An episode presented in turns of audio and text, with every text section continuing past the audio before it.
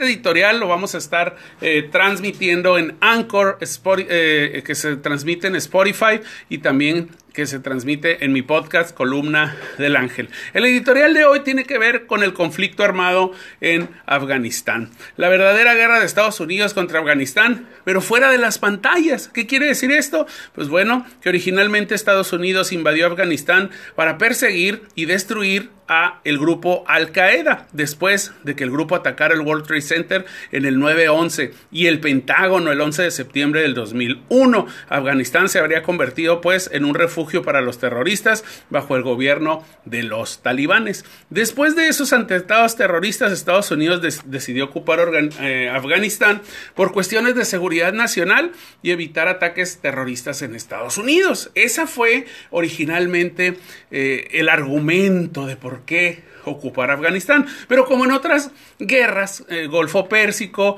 y en algunas otras ocupaciones, resulta ser pues que Estados Unidos con su afán eh, imperialista, expansionista y también de ocupar eh, territorios que son ricos en recursos energéticos como el petróleo, eh, pues se envió a muchas generaciones de soldados que muchos de nosotros tenemos el honor de conocer, familiares que estuvieron peleando en el frente en el Golfo, que estuvieron en Afganistán yendo y viniendo en los barcos, en muchas, en muchas compañías y en muchas misiones, pues bueno, este país pues a nadie le creyó que era con la finalidad de resguardar su país.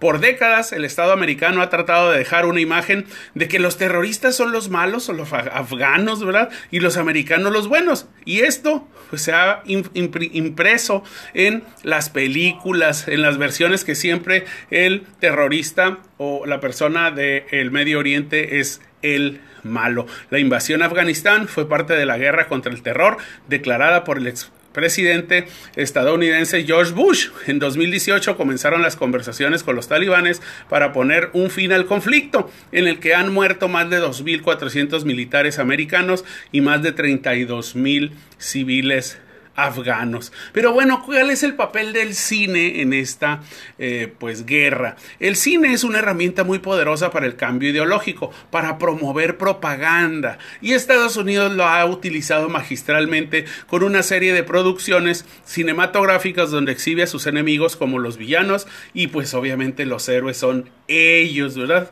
Con la excepción de una película llamada La caída del halcón negro, donde un grupo de soldados va a rescatar a un equipo en Somalia, ¿verdad? Es un hecho que pasó en Somalia en 1993 y la misión fracasa. Todas las otras producciones son puras guerras ganadas. Así que desde Rambo 3, cuando está con los terroristas, o pelea a los terroristas un solo hombre, comando contra los vietnamitas, y bueno, todo ese tipo de películas, Estados Unidos ha sido un especialista de mostrar el músculo, mostrar la hegemonía del país a través de las producciones de cine. Pero ¿cuál es la realidad?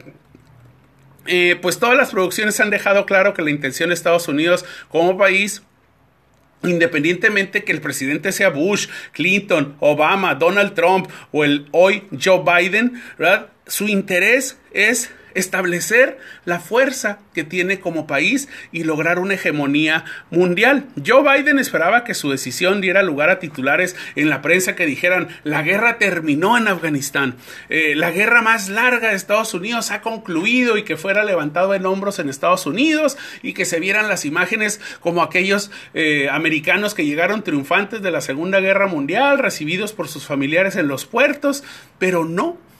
Hoy eh, el grupo terrorista Al Qaeda, los talibanes están más fuertes y probablemente muchos expertos pueden asegurar que está, están los Estados Unidos ante el inicio de un nuevo conflicto. Sin duda, un conflicto que va a dar mucho de qué hablar y que seguramente el riesgo que tomó Joe Biden al retirar las tropas y el personal diplomático de Afganistán, pues esto se le va a cobrar en la próxima elección del 2025 si es que el señor Biden pretende reelegirse. Amigos, ahí está eh, pues el comentario editorial del día de hoy, Afganistán. A nosotros nos interesa pues porque tenemos muchas eh, personas en común, muchos conocidos y pues esto es importante que nosotros lo sepamos. Estados Unidos es un país que siempre está buscando eh, pleito y guerra. Amigos, gracias a las personas que nos escucharon en el podcast de Columna del Ángel. Nos pues retiramos y pues seguimos en Columna del Ángel Facebook Live con un intermedio musical